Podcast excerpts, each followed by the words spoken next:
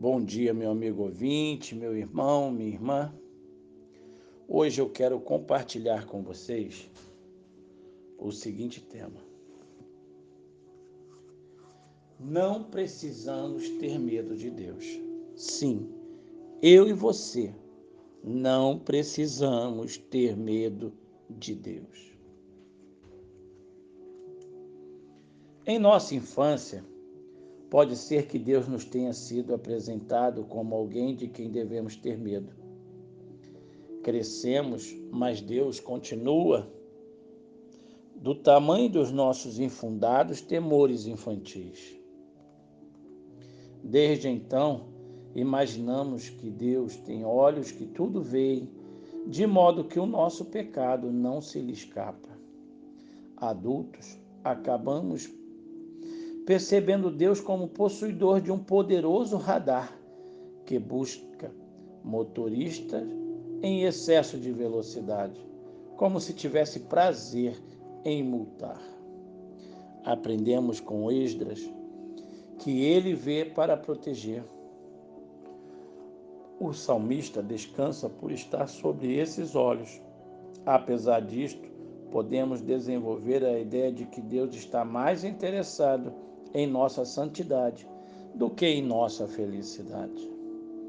Esta ideia pode ter origem nas boas intenções dos nossos pais que, para nos educar, inocularam em nós o medo do castigo de Deus, até por coisas com as quais Deus não se importa. Quando percorremos as páginas do Antigo Testamento, vemos que, apesar da falha do povo de Israel, Deus continuou a amá-lo. A despeito desta clareza, o legalismo se tornou uma tentação muito abraçada. Jesus passou parte do seu tempo desconstruindo furiosamente o legalismo. Para os legalistas, que raramente se assumem como tais, Deus é totalmente contra os prazeres, absolutamente a favor de regras e obrigações. Para os legalistas, todos os nossos problemas, como as doenças e os desempregos, advêm de nossos pecados. Na Bíblia, as expressões temor do Senhor ou temor ao Senhor significa levar Deus a sério mantendo-o no centro da vida. Deus não quer ter inimizade com pessoas que tenham medo dele. Na verdade, não há medo entre amigos. O livro de Salmos, no capítulo 103, no verso 6, nós lemos: O Senhor Deus julga a favor dos oprimidos e garante os seus direitos. Ainda para pensar, quando o nosso Pai nos vê dando passos em direção à casa, ele corre para nos encontrar. Ah, meu amigo, meu irmão,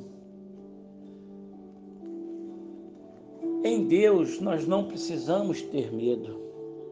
Ao contrário deste medo, nós podemos sim descansar e confiar num Deus vivo e poderoso que tem cuidado de nós, que cuida de você, que cuida de mim. E nós podemos verdadeiramente viver debaixo desta paz abundante que encontramos somente em Jesus Cristo, nosso Senhor. Que a paz de Deus, que excede todo entendimento, seja a paz que você verdadeiramente esteja vivendo. Que Deus te abençoe, que Deus te ajude.